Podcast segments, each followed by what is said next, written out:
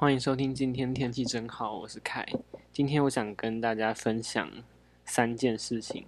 第一件事情是待在家的日常生活，然后第二件事是弥补不能出外外出的遗憾，做出来折中的选择。第三个是我终于有自己的房间了。好，先从待在家开始讲好了。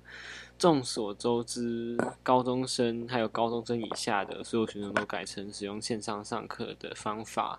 我觉得线上上课它的好处也有它的坏处。好处就是我可以很晚起床，然后呢可以边上课边吃早餐，虽然本来就可以，然后可以躺在沙发、躺在床上做自己的事情。如果你觉得上课很无聊的话，反正就是比较自由啊。然后如果你真的做什么违反规定的事情，老师也不会管你。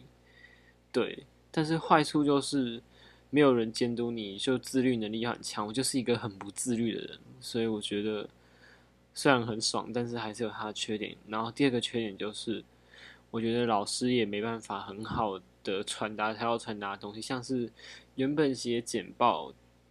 不，原本用板书的老师用到简报，一定没办法完整表达他的感受。但是我们也有些老师，像是我的数学老师，还有我的生物老师，他们都是用 iPad 加上 GoodNotes，还有 Apple Pencil 来进行 整个课程的教学。我觉得这样效率还蛮高的，有时候甚至觉得传达的比用板书上课还好。对，但是虽然数学我本来就很烂。然后线上课程又把它的烂加成，好，没事。然后第二个就是不能出门，我已经闷在家里面两三个礼拜了，虽然两个礼拜多，虽然有时候会出门，像今天我就趁着去便利商店买东西的名义，去我国小旁边绕了一圈回家。有时候觉得待在家里真的很闷，虽然出去外面好像很危险，但我觉得。你只要有做好防护措施，戴好口罩、消毒，不要乱摸东西的话，其实出门是没有什么问题。但是防疫期间还是避免尽量要出门啦。对，对。然后我是去拍照，我有拍到一些还不错的照片。其实因为我喜欢拍照，收获到一张美好，一天收获到一张好看的照片，其实心情就会觉得很好。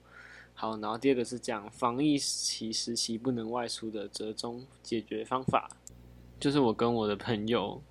某张姓朋友一起开了一个 Minecraft 的 Java 版的伺服器，然后我就觉得其实不一定要出门，虽然还是实体出门比较开心，但是在电脑前面可以以这样的方法见面，我觉得非常有温度，也非常有感情。而且 Minecraft 这个自由度极高、开放性世界的游戏，真的是可以激发想象力的。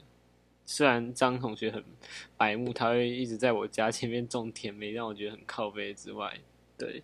然后呢，我们近期也养成一个习惯，就是玩游戏的时候会开直播。虽然没有什么会看，上次第一，上次我觉得有些以前没有开直播，有些很精彩的画面就没有录到。像是某次张同学他很白目的看到蜂窝，然后去打他，就被蜜蜂蛰死了，这种可爱的片段都没有录下来。所以后来我们就决定开直播。记录下自己的生活，然后直播就蛮有趣的，虽然没有什么人在看。然后他今天就在直播《刺客教条：奥德赛》，当然他是客家免费仔，这是他之前限免领的游戏。然后第三点，我终于有自己的房间啦！还好在疫情前，我把我们家楼下仓库整理了一下，当做自己的房间。我买了一个桌板，然后还有一个桌角，还有一个 IKEA 两千多块柜子、抽屉柜，然后再把我们家楼上的。